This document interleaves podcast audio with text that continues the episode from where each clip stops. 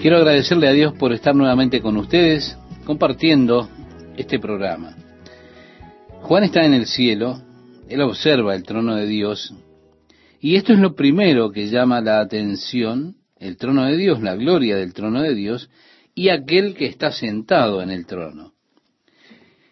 Juan observa los querubines que están alrededor del trono, él mira allí, los ve alrededor del trono de Dios adorando a Dios, después mira a los 24 ancianos que responden a la adoración de los querubines mientras entregan sus coronas de oro delante del trono, caen sobre sus rostros, y allí está el mar de cristal delante del trono, y están declarando la dignidad de Dios de recibir la gloria, el honor, el poder que son atribuidos a Él por los querubines. Juan coloca su atención ahora en un rollo que está en la mano derecha de aquel que está sentado en el trono. Se nos dice que el rollo está escrito por dentro y por fuera, y está sellado con siete sellos. Es así que comienza este capítulo 5, donde Juan dice, y vi en la mano derecha del que está sentado en el trono un libro. Más literalmente se debe traducir un rollo escrito por dentro y por fuera sellado con siete sellos. Ellos tenían en esos días, evidentemente, rollos de papiro, no tenían libros como tenemos en nuestros días.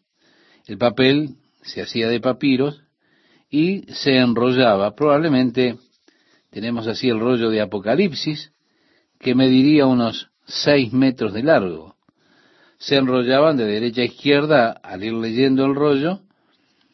El rollo estaba en griego, por supuesto estamos hablando del libro de Apocalipsis. Así que él ve que en el cielo está ese rollo, que tiene siete sellos. Y agrega, y vi a un ángel fuerte que pregonaba a gran voz, ¿quién es digno de abrir el libro y desatar sus sellos? Y Juan nos dice, y ninguno, ni en el cielo, ni en la tierra ni debajo de la tierra podía abrir el libro ni aun mirarlo, y lloraba yo mucho. Literalmente tendríamos que haber dicho literalmente en cuanto al original. Lloró fuertemente. Eso es lo que corresponde.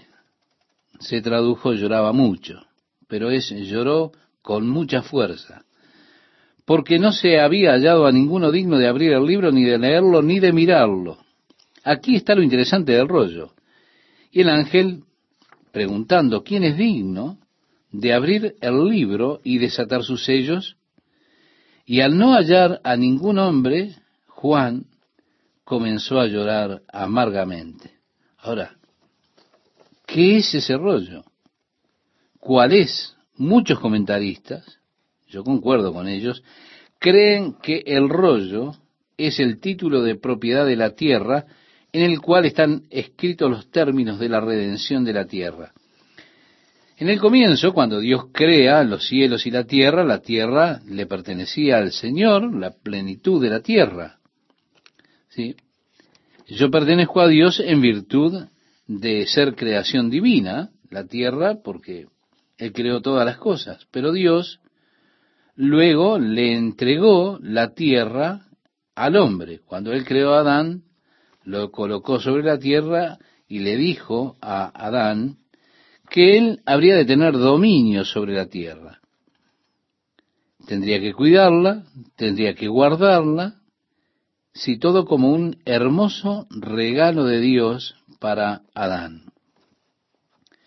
Cuando Satanás llega y tienta a Eva para que coma del árbol del conocimiento del bien y del mal que estaba en el medio del jardín, del cual Dios les había mandado específicamente que no comieran de ese árbol, que si lo hacían morirían, cuando Eva comió y le dio a Adán y él comió en desobediencia al mandato de Dios, esto también significó que fue en obediencia a Satanás.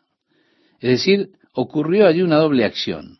Al hacer esto, Adán y Eva dejaron el reino de Dios, el reino de la luz y la vida, y entraron en el reino de Satanás, que es el reino de la muerte y la oscuridad.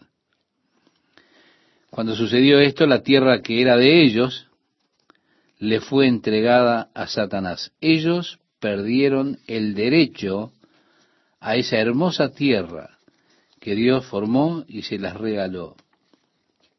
Adán y Eva se la entregaron a Satanás. Y es así que Satanás tiene hasta el día de hoy el control de la tierra. El apóstol Pablo lo llama el Dios de este mundo. Jesús se refirió a Satanás como el príncipe de este mundo. Cuando Jesús vino a la tierra, el propósito de venir a la tierra era redimir al mundo para volverlo a Dios. Una vez perteneció a Dios. Dios se lo entregó al hombre el hombre le entregó la posición a Satanás. Jesús vino para redimir el mundo, para volverlo para Dios. Tuvo que pagar el precio de la redención. El precio fue su muerte sobre la cruz. Ese fue el precio establecido. El apóstol Pedro dice, sabiendo que fuisteis rescatados de vuestra vana manera de vivir, la cual recibisteis de vuestros padres, no con cosas corruptibles como oro o plata, sino con la sangre preciosa de Cristo, como de un cordero sin mancha y sin contaminación. ¿Ve? Él pagó el precio de redimirnos del pecado. Satanás cuando Jesús comenzó su ministerio público, luego de ser bautizado por Juan el Bautista en el Jordán, el Espíritu Santo vino sobre Jesús. Después de eso, Satanás lo llevó a una montaña alta, y le mostró todos los reinos del mundo y las glorias de ellos. Y Satanás le dijo a Jesús, todo esto te daré si postrado me adorares, porque ellos son míos, y yo puedo entregárselos a quien yo quiera.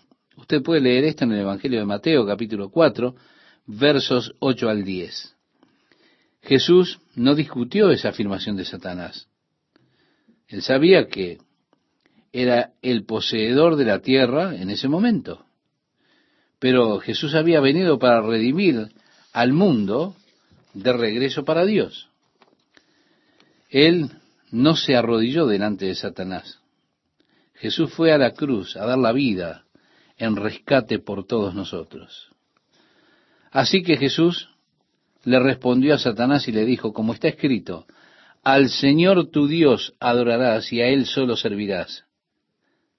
Pero, estimado oyente, Satanás es el Dios de este mundo y todavía está en control de él. Más adelante, cuando sigamos estudiando este libro de Apocalipsis y lleguemos al capítulo 13, allí encontraremos que se levantará un gobernador mundial al cual Satanás le dará el poder a ese hombre. Él le entregará a él su trono y autoridad. Este hombre será conocido como el anticristo. Satanás le dará su poder y autoridad y buscará ser adorado por medio de este hombre. Por supuesto, él siempre ha deseado ser adorado como Dios. Su caída precisamente fue perpetrada por ese deseo de ser exaltado sobre los otros ángeles, sobre las estrellas de Dios, y su intento de elevarse a él mismo a la posición de adoración que le pertenece exclusivamente a Dios. Sí, Satanás todavía es poseedor de este mundo, de esta tierra. Él aún no le ha entregado el mundo al anticristo. Ya llegaremos a eso en el capítulo 13 de Apocalipsis, cuando Satanás le entregue el poder y la autoridad de la tierra a ese hombre. Satanás se lo ofreció a Jesús. Pero Jesús no se postró delante de Satanás. No. Ahora Satanás se lo entregará a este emisario en el capítulo 13 de Apocalipsis. Jesús pagó el precio de redimir al mundo para volverlo para Dios. Sin embargo, Él aún no ha reclamado aquello que adquirió. En el libro de Hebreos habla acerca de que Jesús se rebajó por el sufrimiento de la muerte para poder así ser coronado con gloria y honor, y que todas las cosas sean puestas debajo de sus pies. Pero el escritor dice en Hebreos capítulo 2, verso 8, pero todavía no vemos que todas las cosas le sean sujetas. ¿Se da cuenta? Está este periodo de tiempo desde que fue pagado el precio de la redención hasta que el Señor redima. Es decir, hasta que llegue el momento de adquirir aquello que ya le pertenece, lo que es suyo. En el libro de Efesios, la carta que le escribe el apóstol Pablo a los Efesios, se nos dice acerca de los santos que Dios nos ha dado a nosotros el regalo del Espíritu Santo, el cual es las arras de nuestra herencia hasta la redención de la adquisición de lo que le pertenece. Así que mientras tanto, podemos decir, Dios nos ha dado el Espíritu Santo. Es como un depósito. Es como la indicación de la intención de Dios. Si Dios está firme en su intención de redimirlo a usted, y nos ha dado el regalo, la prenda del Espíritu Santo. Cuando Pablo habla nuevamente a los Efesios, les dice, estamos sellados con el Espíritu Santo de la promesa. En el libro de Romanos, el apóstol Pablo dice que nosotros también gemimos dentro de nosotros mismos, esperando la adopción, la redención de nuestro cuerpo. En el capítulo 8, versículo 23. Y así, todo esto tiene que ver con el futuro, la redención del mundo. Cuando yo era niño se me contó una historia, creo que en el jardín de infantes o por allí, ellos leyeron la historia del hombre de jengibre, que hablaba como una pequeña niña había horneado un hombrecito de jengibre. Luego que ella le colocó el rostro, le puso los botones y todo el resto de las cosas, resultó que ese pequeño hombre de jengibre saltó de la bandeja y comenzó a correr por la calle. Ella salió corriendo para ir tras él y le gritaba, Corre, corre tan rápido como puedas, nunca me atraparás. Así gritaba este hombre de jengibre. Le gritaba, yo soy el hombre de jengibre. Él tenía razón, ella no lo pudo atrapar. Y así la niña regresó a su casa llorando, triste. Al día siguiente, mientras andaba caminando por la calle esta niña, pasa por una panadería, mira por la ventana y ¿qué vio allí en el estante? Estaba su hombre de jengibre sonriéndole. Entonces ella entró a la panadería y le dijo al vendedor, deme mi hombre de jengibre, él está allí en la ventana.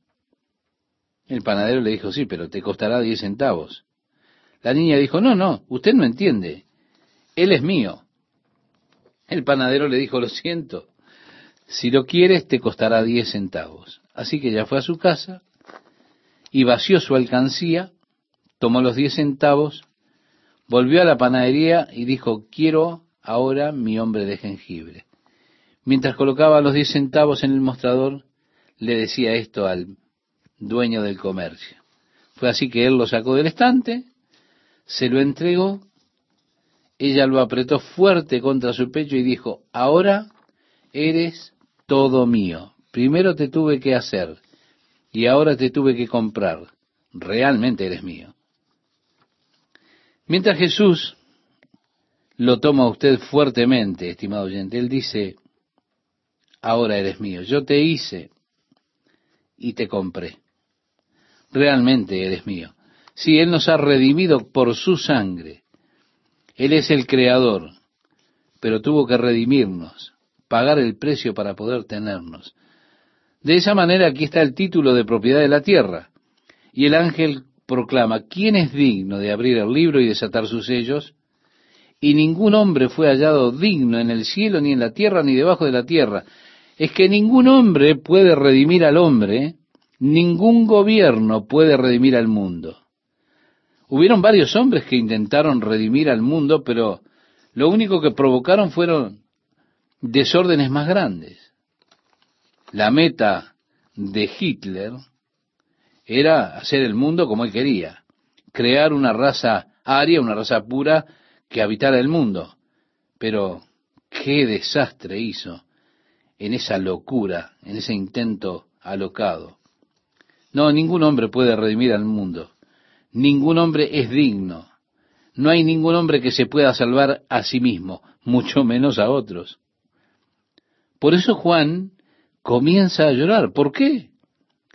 Porque bajo la ley de redención que encontramos en Levítico capítulo 14, bajo esa ley de redención una persona que vendía su propiedad tenía el derecho de redimirla si estaba en la ciudad, dentro de una ciudad amurallada, él tenía el derecho a redimirla dentro del periodo de un año.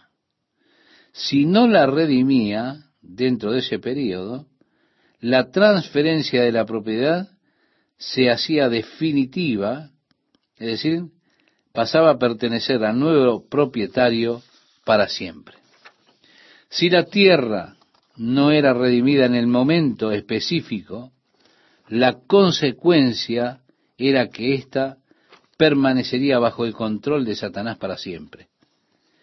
Es mucho más de lo que Juan puede soportar. El pensamiento del mundo bajo el poder de Satanás, el pensamiento de los poderes de la oscuridad gobernando para siempre en este mundo, eso lo quebró a Juan. El nombre de Satanás. Llegaremos a eso más adelante en el libro de Apocalipsis, cuando él libera los espíritus malvados que están en el abismo. Allí vemos que su nombre en el hebreo es Abadón y en el griego Apolión, que significa destructor. Y quiero que observe cuántas vidas están siendo destruidas por Satanás. Si usted está bajo el poder de Satanás, él está tratando de destruir su vida, está en ese proceso. Si usted se mira a usted mismo honestamente, haga una evaluación. Usted tendrá que admitir que su vida va siendo destruida de a poco, porque usted se ha entregado a la carne, la cual es creación del diablo, es destructiva. Lo está destruyendo a usted. Así que el pensamiento del mundo, permaneciendo bajo el control de Satanás, es más de lo que Juan podía soportar. Por eso comienza a llorar fuertemente ante la idea de que el mundo estará bajo el control de Satanás para siempre. Pero el versículo 5 dice, y uno de los ancianos me dijo, no llores. He aquí el león de la tribu de Judá, la raíz de David, ha vencido para abrir el libro y desatar sus siete sellos. El león de la tribu de Judá. Si esto nos lleva atrás al libro de Génesis, cuando Jacob profetiza sobre su hijo y dice, cachorro de león Judá no será quitado el cetro de Judá, ni el legislador de entre sus pies, hasta que venga Silo. Esto usted lo puede leer en el capítulo 49 de Génesis, versos 9 y 10. Sí, en el capítulo 11 de Isaías se refiere a la raíz de David, y de esa manera Jesús, el león de la tribu de Judá, la raíz de David, es quien ha vencido para abrir el libro y desatar sus siete sellos. Juan dice, y miré y vi que en medio del trono y de los cuatro seres vivientes y en medio de los ancianos, es decir, en medio de esa escena celestial, estaba en pie un cordero como inmolado. Bien, estimado oyente, esto no es doctrina, es una sugerencia. Hay un pasaje interesante en Isaías capítulo 53 que habla acerca del Mesías.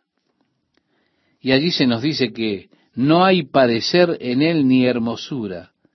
Le veremos, mas sin atractivo para que le deseemos. Vale decir que no seremos atraídos a él por su belleza. Si yo sé que hay diferentes pinturas de Cristo que han pintado diferentes artistas. Si usted está esperando ver a uno que se parezca a esos, bueno, usted se va a llevar una gran desilusión porque usted no reconocerá entonces al Señor. Es interesante que él dice, no hay parecer en él ni hermosura. Le veremos, más sin atractivo para que le deseemos. No, es que no seremos atraídos por su belleza. Claro que no. Él continúa diciendo allí en ese libro de Isaías capítulo 53 en el verso 3, despreciado y desechado entre los hombres, varón de dolores, experimentado en quebrantos, y como que escondimos de él el rostro. Allí la idea es que escondimos nuestros rostros de él. Es que podría ser que estemos tan sorprendidos de cómo luce él que no nos atrevemos a mirar. Isaías sigue diciendo, ciertamente llevó él nuestras enfermedades y sufrió nuestros dolores, y nosotros le tuvimos por azotado, por herido de Dios y abatido. Mas él herido fue por nuestras rebeliones, molido por nuestros pecados. Sí, así expresa Isaías en ese pasaje, en ese capítulo 53, cómo es que se le vio a Jesús cuando él vino a este mundo, porque él fue como un cordero manso al matadero a dar la vida para redimir el mundo para Dios. ¿Qué tal, amigas y amigos? ¿Cómo están? Bien, aquí Juan nos dice, y miré y vi que en medio del trono y de los cuatro seres vivientes, y en medio de los ancianos, vale decir, en medio de la escena celestial, estaba en pie un cordero como inmolado. Nosotros tenemos escrituras que parecen indicar en la Biblia que Jesús luego de su resurrección, mantuvo las marcas de la cruz en su cuerpo. Resulta interesante el relato de los discípulos de Emaús, cuando van camino a Emaús. Ellos no le reconocieron a Jesús hasta que él partió el pan. Pensamos que probablemente ellos vieron las marcas de los clavos en sus manos. También es interesante que cuando él se aparece a sus discípulos, Tomás estaba ausente, él había expresado dudas acerca de la resurrección. Había dicho que él no creería hasta ver las marcas en sus manos y hasta que tocara su costado. Cuando Jesús aparece la segunda vez, le dijo, Tomás, mira las marcas, mira si no soy yo, en otras palabras. Si usted recuerda, Tomás, luego de ver que era el Señor, dijo, mi Señor y mi Dios. Eso nos habla que cuando Jesús venga, los que le vean lo verán así como a quien han inmolado.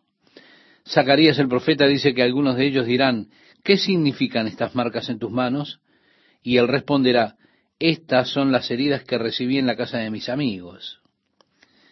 Usted puede leerlo en el capítulo 13 del libro de Zacarías, en el versículo 6.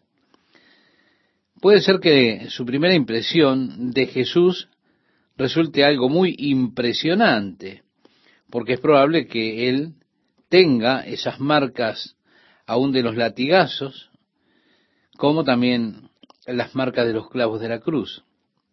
Su rostro fue tan golpeado que quedó sumamente hinchado, tanto que quizá usted apenas podría reconocerlo como un ser humano, como dice la profecía de Isaías, capítulo 52, cómo se asombraron de ti muchos, de tal manera fue desfigurado de los hombres su parecer y su hermosura más que la de los hijos de los hombres, en el versículo 14 de ese capítulo. De esa forma, cuando le veamos por primera vez, es probable que aún estemos viendo las marcas de su sufrimiento, de su muerte. Si es así, yo estoy seguro que esto ha de romper nuestro corazón cuando nos demos cuenta lo que Él sufrió para redimirnos de nuestros pecados. Seguramente ha de suscitar el agradecimiento y la alabanza espontánea de nuestros corazones. Si realmente le vemos a Él con esas marcas de su sufrimiento, de aquella muerte que Él padeció por nosotros. A la larga, cuando Él establezca el reino, sin duda le hemos de ver en su forma glorificada. Él oraba en su oración del Evangelio de Juan capítulo 17 versículo 5, diciendo, ahora pues Padre, glorifícame tú al lado tuyo con aquella gloria que tuve contigo antes que el mundo fuese. En Apocalipsis capítulo 1, Juan describe a Jesucristo en su forma glorificada. Bien, de esto hablaremos al final, pero hasta que la redención esté completa, hasta que el rollo tenga roto los siete sellos, es posible que Él mantenga esas marcas del precio de la redención para que podamos ver lo que Él tuvo que soportar, porque Él nos ama tanto que las palabras no pueden describir lo que Él nos ama. Jesús le decía a sus discípulos, no hay mayor amor que este, que un hombre ponga su vida por sus amigos. En el Evangelio de Juan capítulo 15, verso 13 lo podemos leer. Entonces cuando veamos las marcas de la cruz, nos daremos cuenta de lo profundo del amor de Jesucristo por nosotros. Y estoy seguro que eso ha de mover nuestros corazones. Bien, Juan lo ve a él. Note usted, él no lo ve como el león de la tribu de Judá, como le fue declarado, sino que lo ve como un cordero que ha sido inmolado. Y agrega que tenía siete cuernos.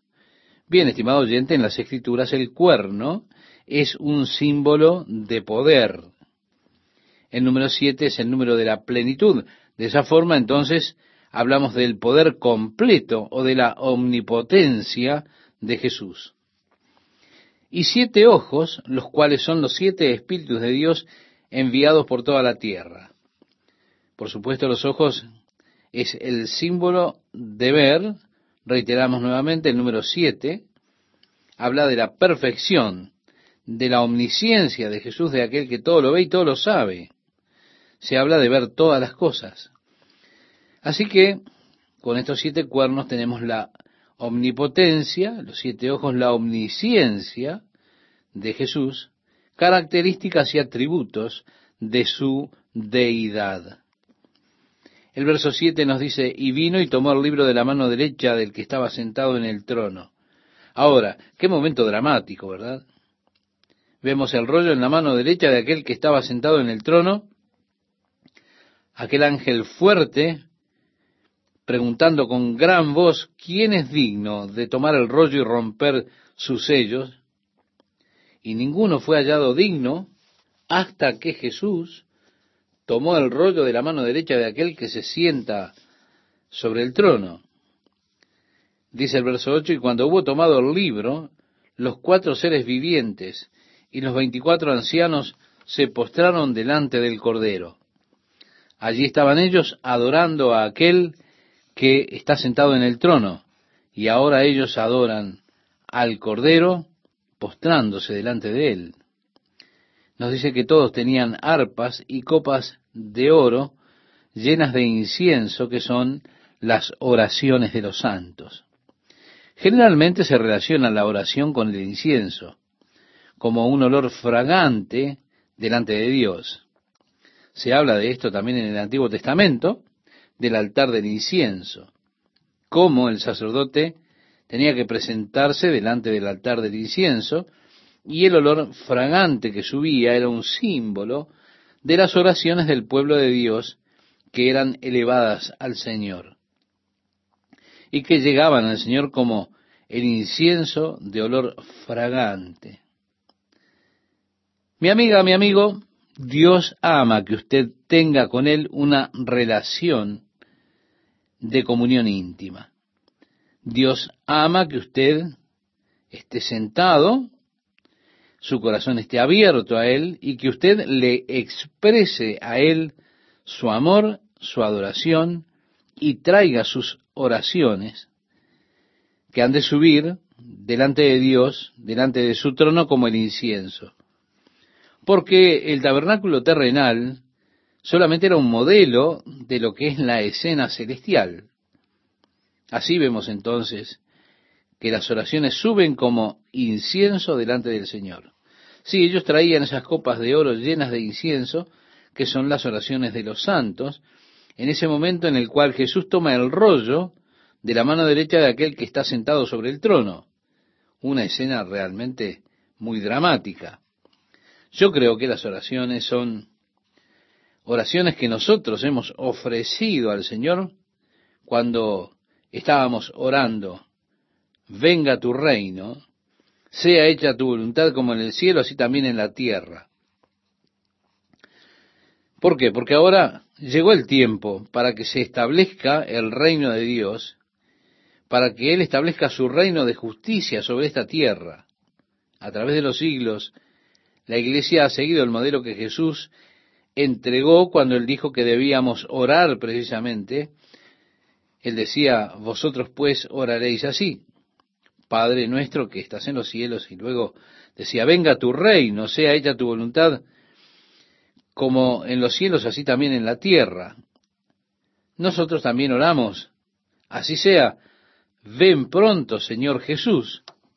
Sí, son todas estas oraciones que tienen que ver con el reino venidero, que serán ofrecidas en ese momento porque ha llegado el tiempo de su cumplimiento.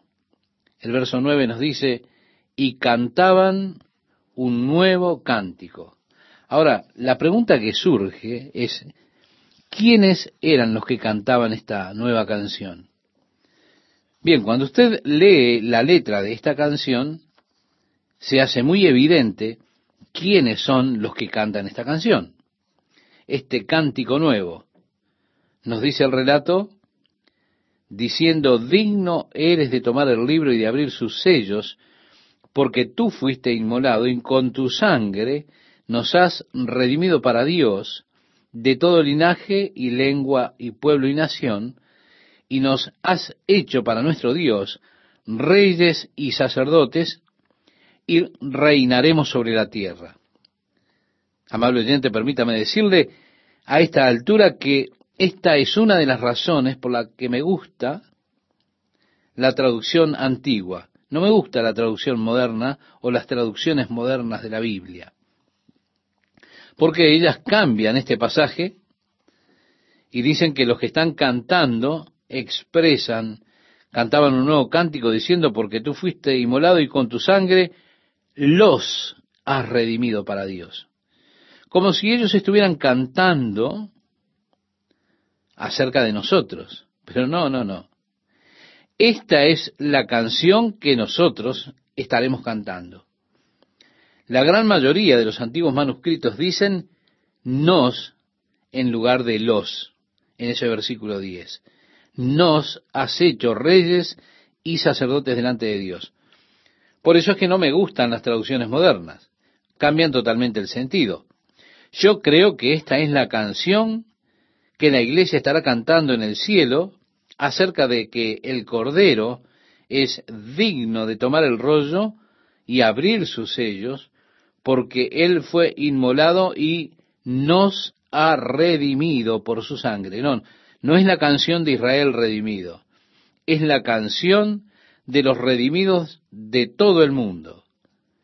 Es la iglesia conformada de personas de todas las naciones, tribus, familias y lenguas. Nuestro destino, nuestro futuro, será ser parte de un reino de sacerdotes como dice aquí, nos has hecho para nuestro Dios reyes y sacerdotes y reinaremos sobre la tierra. Volviendo al capítulo 1, allí también dice al que nos amó y nos ha lavado de nuestros pecados con su sangre y nos ha hecho para nuestro Dios reyes y sacerdotes. Vemos en el capítulo 1, versos 5 y 6, dice así, por eso el futuro de la iglesia es muy hermoso. Cuando el Señor regrese a la tierra y nosotros regresemos con Él, seremos sus representantes para el mundo. Seremos un reino de sacerdotes que guiarán las personas al Señor y llevaremos al Señor a las personas en ese gran día.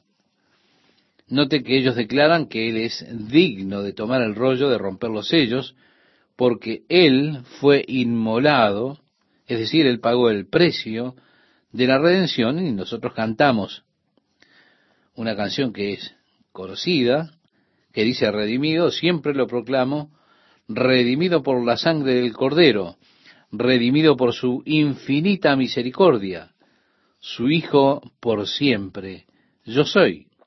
Sí, ahora estamos allá en el cielo cantando la canción de la redención. En medio de ese cántico los ángeles, multitud de ángeles, se unen a nosotros. Dice el versículo 11, y miré y oí la voz de muchos ángeles alrededor del trono y de los seres vivientes y de los ancianos, y su número era millones de millones. Sería bueno preguntarnos, ¿cuántos ángeles hay allí? Le diré una cosa, yo no lo sé, pero habrá una inmensa multitud cantando las proezas y la gloria del Cordero de Dios. ¿Qué dicen? Allí lo expresa, decían a gran voz, el Cordero que fue inmolado es digno de tomar el poder, las riquezas, la sabiduría, la fortaleza, la honra, la gloria y la alabanza. Sí, son las cosas que se le concederán a Jesús en ese momento. Siete cosas. Ahí está el poder, sí, el todo poder. Él le decía a los discípulos, todo poder me es dado en el cielo y en la tierra. ¿Por qué? Porque eres digno de recibir el poder. También la gloria, las riquezas, la sabiduría, la fortaleza el honor, la gloria y la alabanza. Él es digno de estas cosas. Las bendiciones de las personas hacia Él y de los ángeles hacia Él. Luego incluso hay más a partir de allí.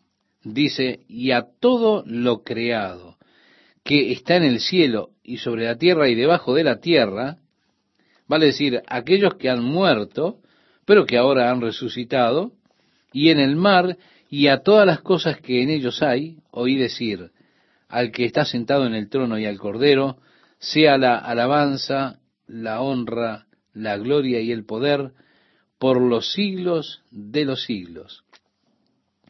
Los cuatro seres vivientes decían amén, y los veinticuatro ancianos se postraron sobre sus rostros y adoraron al que vive por los siglos de los siglos. Si usted recuerda, estimado oyente, él le dijo en su carta a la iglesia de Esmirna que él era el primero y el postrero, el que estuvo muerto y vivió. Ya lo vimos en el capítulo 2, versículo 8 de este libro. Hay muchos pasajes de la Escritura que se refieren al día cuando toda rodilla se doblará y toda lengua confesará que Jesucristo es el Señor. En el Salmo 22, versículo 29, dice, comerán y adorarán todos los poderosos de la tierra. Se postrarán delante de él todos los que descienden al polvo, es decir, aquellos que murieron.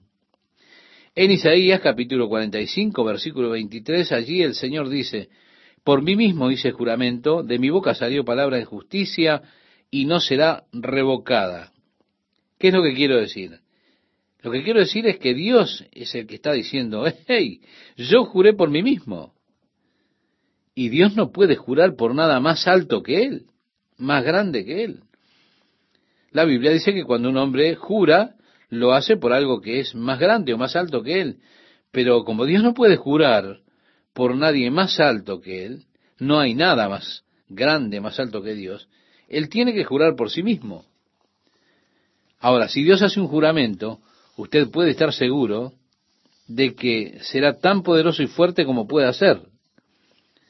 Lo que, lo que dice aquí, que a mí se doblará toda rodilla y jurará toda lengua. El apóstol Pablo le escribió a los romanos su carta en el capítulo 14, versículo 11, donde dice, porque escrito está, vivo yo, dice el Señor, que ante mí se doblará toda rodilla y toda lengua confesará a Dios en la carta que él le escribe a los filipenses, en el capítulo 2, habla acerca de cómo Cristo Jesús, el cual siendo en forma de Dios, no estimó ser igual a Dios como cosa que aferrarse, sino que se despojó a sí mismo tomando forma de siervo, hecho semejante a los hombres, y estando en la condición de hombre, se humilló a sí mismo, haciéndose obediente hasta la muerte y muerte de cruz, por lo cual Dios también le exaltó a lo sumo y le dio un nombre que es sobre todo nombre. ¿Para qué? Para que en el nombre de Jesús se doble toda rodilla de los que están en los cielos y en la tierra y debajo de la tierra, y toda lengua confiese que Jesucristo es el Señor para gloria de Dios Padre.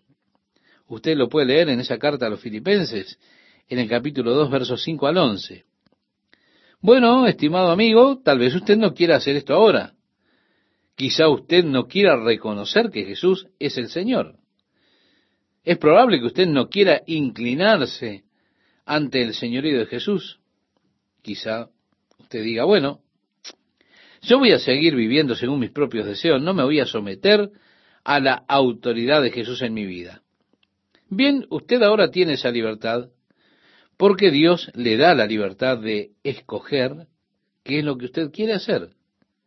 Pero un día, le guste o no le guste, toda rodilla se doblará y toda lengua confesará que Jesucristo es el Señor para gloria de Dios el Padre. La tragedia consiste en que si usted espera hasta ese momento, donde será forzado a doblar su rodilla ese día, confesando la justicia de que Jesucristo es el Señor, su confesión no será una confesión para salvación, sino que será una confesión para condenación, cuando usted confiese que Jesucristo es el Señor. Usted rehusó someterse al señorío de Cristo en su vida. Usted no quiere esperar hasta ese día para hacer la confesión. Sin duda va a tener que hacer su confesión muy pronto. No pierda la oportunidad. Pablo dice, si confesares con tu boca que Jesús es el Señor y creyeres en tu corazón que Dios le levantó de los muertos, serás salvo. ¿Por qué? Porque con el corazón se cree para justicia, pero con la boca se confiesa para salud. Todo el universo reconocerá el señorío de Jesucristo. Dios le ha dado a él un nombre que es sobre todo nombre, para que ante el nombre de Jesús se doble toda rodilla y toda lengua confiese que Él es el Señor. Así que encontramos en Apocalipsis capítulo 5 al final todas las criaturas declarando la dignidad del Cordero de Dios y la gloria del Cordero por los siglos de los siglos. Como dice al que está sentado en el trono y al Cordero, sea la alabanza, la honra, la gloria y el poder por los siglos de los siglos. ¿Qué tal amigos? Es un gusto saludarles nuevamente. Juan vio un rollo en la mano derecha de aquel que estaba sentado en el trono, vale decir del Padre, Dios el Padre. El rollo estaba sellado con siete sellos. El ángel, con voz fuerte, dijo, ¿quién es digno de tomar el rollo y abrir los sellos? Y Juan comenzó a llorar porque no se encontró ninguno digno de abrir el libro de romper los sellos. El rollo pensamos que es el título de propiedad de la tierra. Y si nadie puede redimir la tierra, entonces eso significa que seguirá por siempre bajo el dominio de Satanás. Ese pensamiento era más de lo que Juan podía tolerar.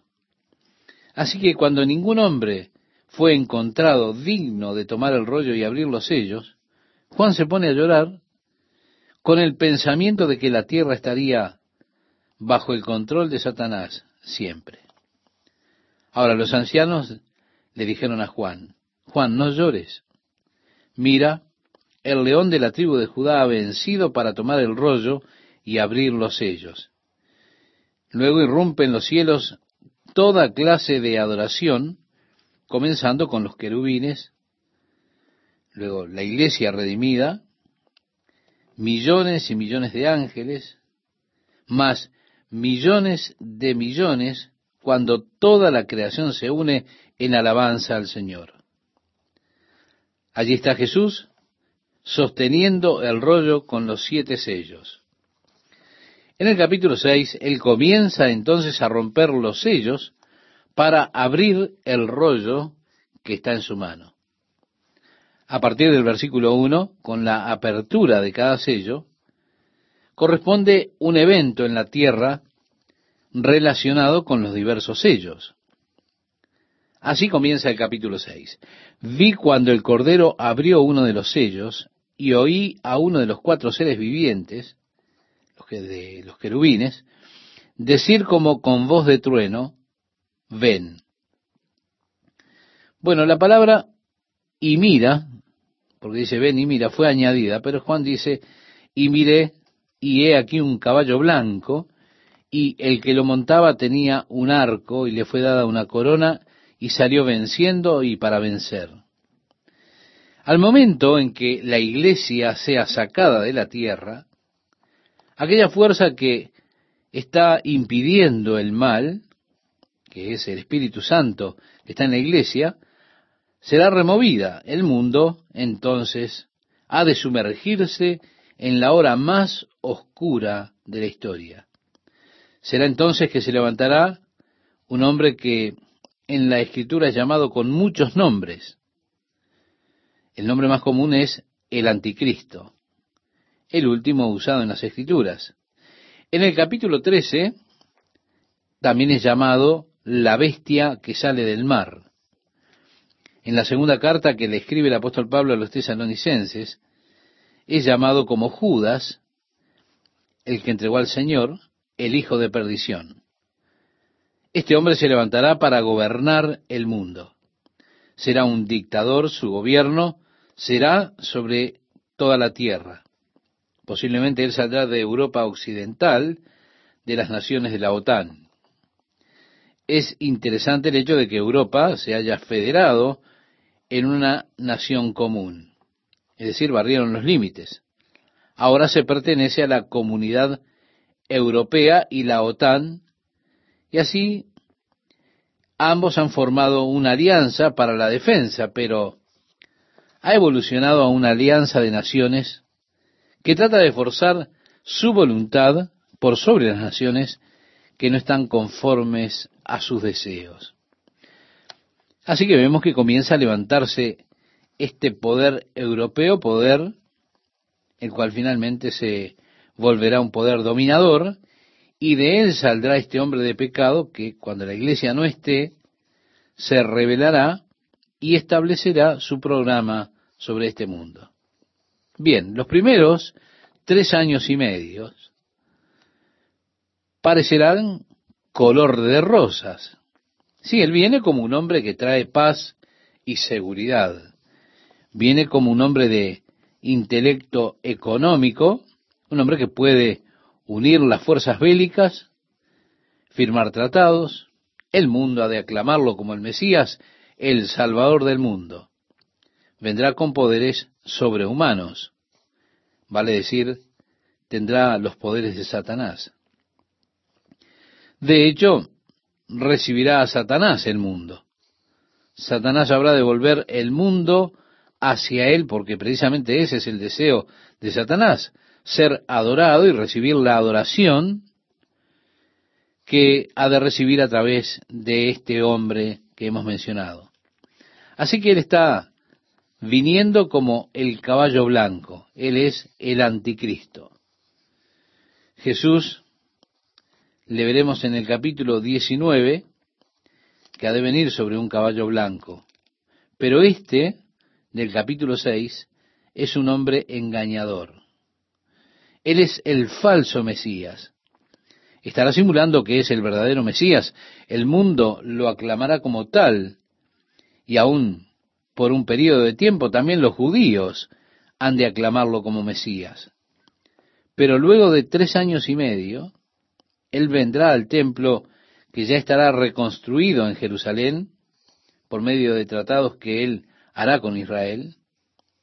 Él se parará allí en el lugar santísimo del templo, declarando que Él es Dios y demandando ser adorado como Dios. Daniel nos dice que esta es la abominación espantosa, la cual causa la desolación o la que causa el gran juicio de Dios que ha de venir sobre la tierra. Mi amigo, mi amiga, Dios ha sido muy, muy paciente con el hombre. Dios es tan paciente. Él soporta una tremenda cantidad de cosas. A las personas se les ha permitido blasfemar a Dios. se les permitió comprometerse con toda clase de prácticas malvadas si Dios soporta eso, lo permite.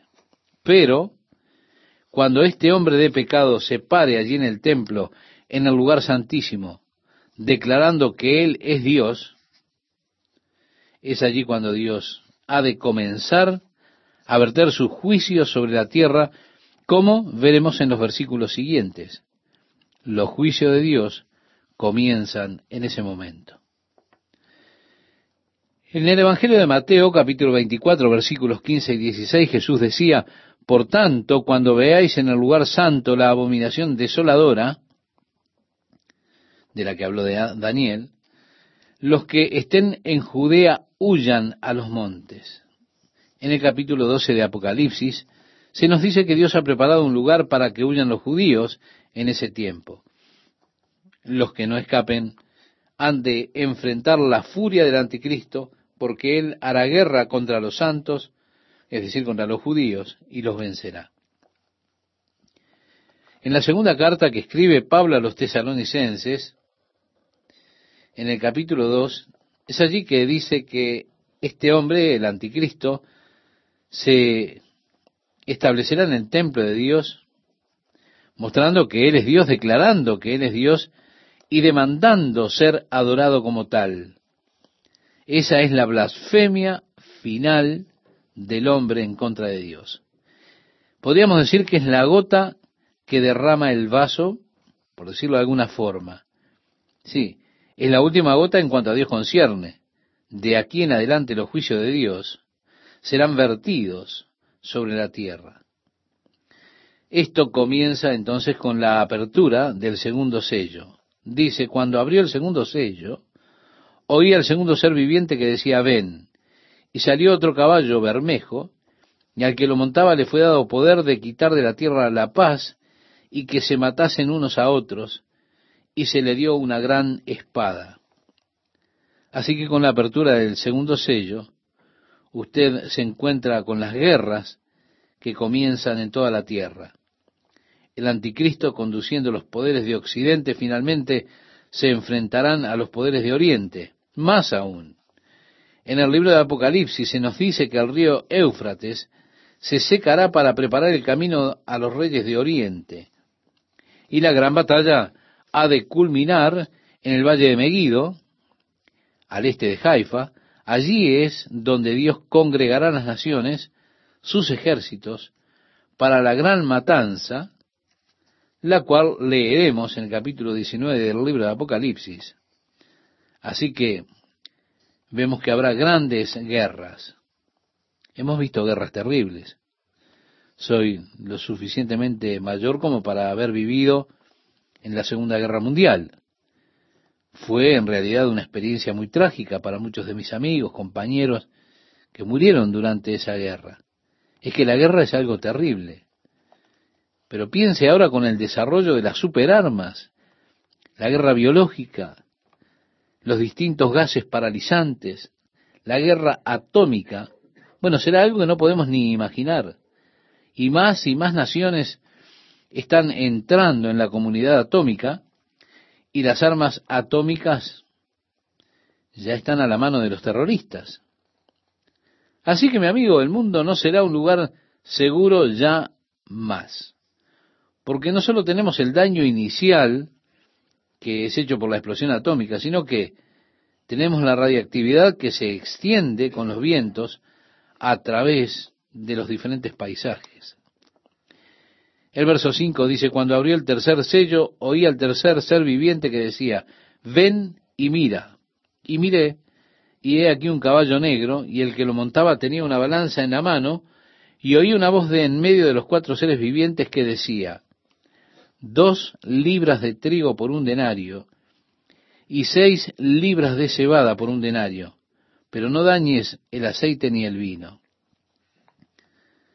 siguiendo las guerras, especialmente las guerras en las cuales son usadas armas atómicas, esto ha de traer un hambre tremendo en la tierra. Un hambre tan grande que estarán vendiendo un cuarto de trigo por 35 dólares. Es decir, la paga de un día de trabajo para comprar un cuarto de trigo. Es interesante que se le dice que no dañen el aceite o el vino. El aceite representa los lujos, perfumes y demás, y el vino, por supuesto también, que no sea dañado. Ellos han de usar la cebada para hacer el licor, pero no habrá cebada para que la gente coma. Los ricos podrán sobrevivir a través de sus poderes, sus armas, pero los pobres realmente sufrirán durante esta hambruna, una hambruna tal que el mundo nunca ha visto nada semejante. Cuando abrió el cuarto sello, oí la voz del cuarto ser viviente que decía, ven y mira, y miré, y he aquí un caballo amarillo, y el que lo montaba tenía por nombre muerte, y el Hades le seguía. Y le fue dada potestad sobre la cuarta parte de la tierra para matar con espada, con hambre, con mortandad y con las fieras de la tierra. Vemos en estos primeros cuatro sellos, un cuarto de la población de la tierra será destruida. Vale decir, si hay cuatro mil millones de personas al comienzo de este periodo de gran tribulación, es decir, al comienzo cuando los cuatro sellos son abiertos, si hay cuatro mil millones, mil millones de personas no sobrevivirán, sino que serán muertos durante la apertura de los primeros cuatro sellos. Usted no podrá creer el horror que habrá sobre la tierra una vez que la iglesia sea sacada de este mundo. Cuando Dios comience a juzgar la tierra por causa del pecado.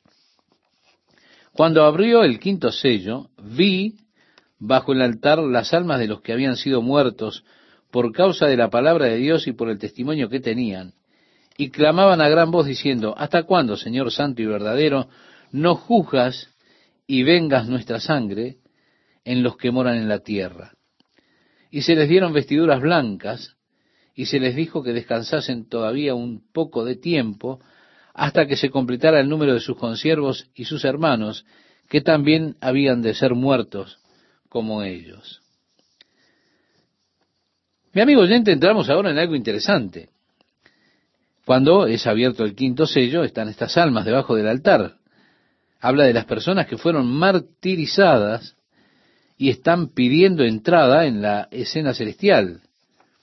Como diciendo, ¿cuánto falta antes que podamos entrar? Creo que cuando el Señor rapte a su iglesia, será un aspecto revelador para muchas personas que se abstuvieron de tomar una decisión por Cristo. Creo que habrá un tiempo de gran lamento por parte de aquellos que fueron dejados atrás, que entienden y saben, se dan cuenta lo que ha sucedido. Cuando de pronto millones de cristianos desaparecen de la faz de la tierra. Ellos se darán cuenta que el Señor ha llevado su iglesia y han sido dejados acá. Ellos tienen suficiente conocimiento para saber que la tierra ha de ser sumergida en este terrible baño de sangre. Se darán cuenta que por causa de su necedad, su despreocupación, fueron dejados para enfrentar el juicio de Dios que viene sobre este mundo. Ahora, ellos saben lo suficiente que cuando este hombre de pecado, el anticristo, busque reforzar una nueva economía, estará usando una marca en la mano derecha o en la frente en lugar de las monedas o del dinero como medio de comercio y requerirá que todos sean marcados en su mano derecha o en su frente y nadie podrá ni vender ni comprar sin esa marca. Las personas que tengan esta experiencia de saber que Jesús llevó a su iglesia y ellos fueron dejados acá, tendrán suficiente sentido como para no dejar marcarse. Leemos en el capítulo 13 que tiene poder la bestia para matar a los que rechacen la marca. Si por el testimonio de Jesucristo usted dice, no me pongo esa marca, en aquel momento, si usted dice, creo en Jesucristo, yo fui un necio, no caminé con el Señor, el vino y llevó su iglesia, pero yo creo que Jesús es el Hijo de Dios, rechazo que me marquen, ellos entonces lo matarán. Lo matarán por rechazar la marca. Pero mi amigo, créame, será mucho mejor que dejarse marcar.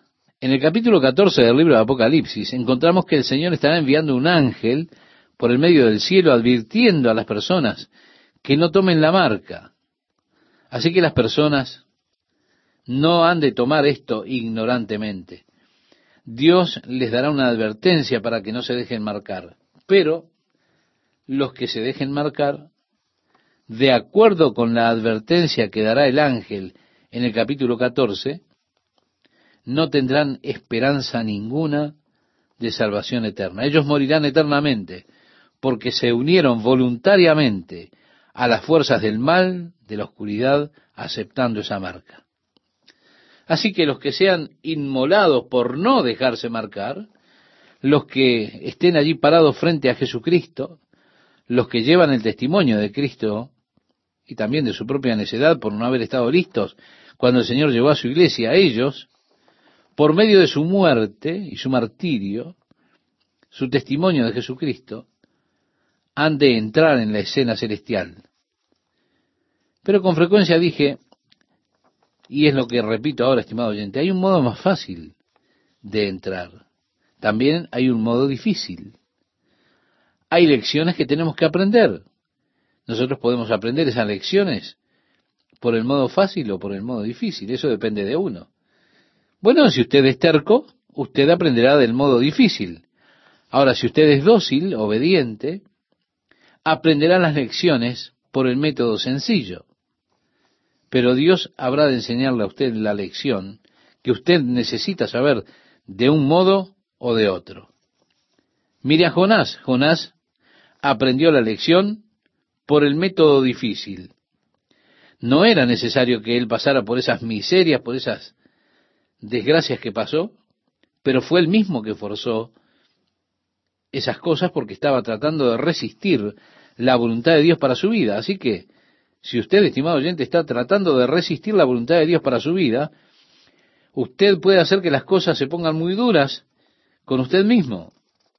Jonás le dice que cuando terminó su experiencia allí en la ballena, él dice que aprendió y dijo que los que siguen vanidades ilusorias, su misericordia abandonan.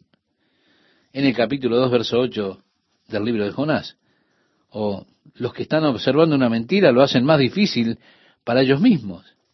Si usted sigue la mentira, pensando que puede escapar del llamado de Dios, pensando que puede huir de la presencia de Dios como lo hizo Jonás, lo único que estará haciendo es las cosas más difíciles para usted mismo. Usted estará abandonando la misericordia de Dios para usted.